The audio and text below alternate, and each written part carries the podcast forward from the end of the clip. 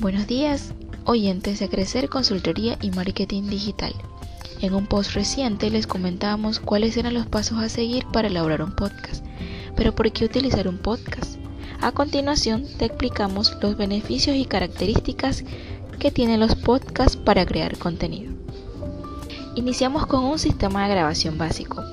Eso lo hace económico, puedes grabar con un celular descargando la aplicación Amcor de Spotify. Combinas voces, combinas música y efectos. Los podcasts pueden descargarse o reproducirse en directos desde una plataforma digital o desde una página web.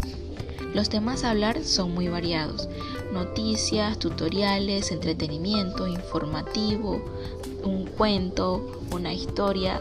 Puedes hablar de variedades de temas pero siempre considerando que debes dar un enfoque para tu marca. Lo mejor de los podcasts es la facilidad con que pueden escucharse, los hace dinámicos y de un consumo rápido, por eso es recomendable su uso. Los puedes escuchar en distintos lugares y en distintos momentos.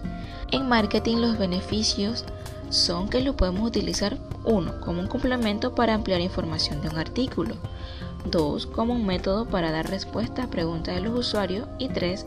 Podemos realizar una colaboración con expertos en un tema específico. Espero que este pequeño audio te haya ampliado la información sobre por qué los podcasts son un buen formato para crear contenido. Recuerda visitarnos en nuestra página web y redes sociales como A Crecer Marketing.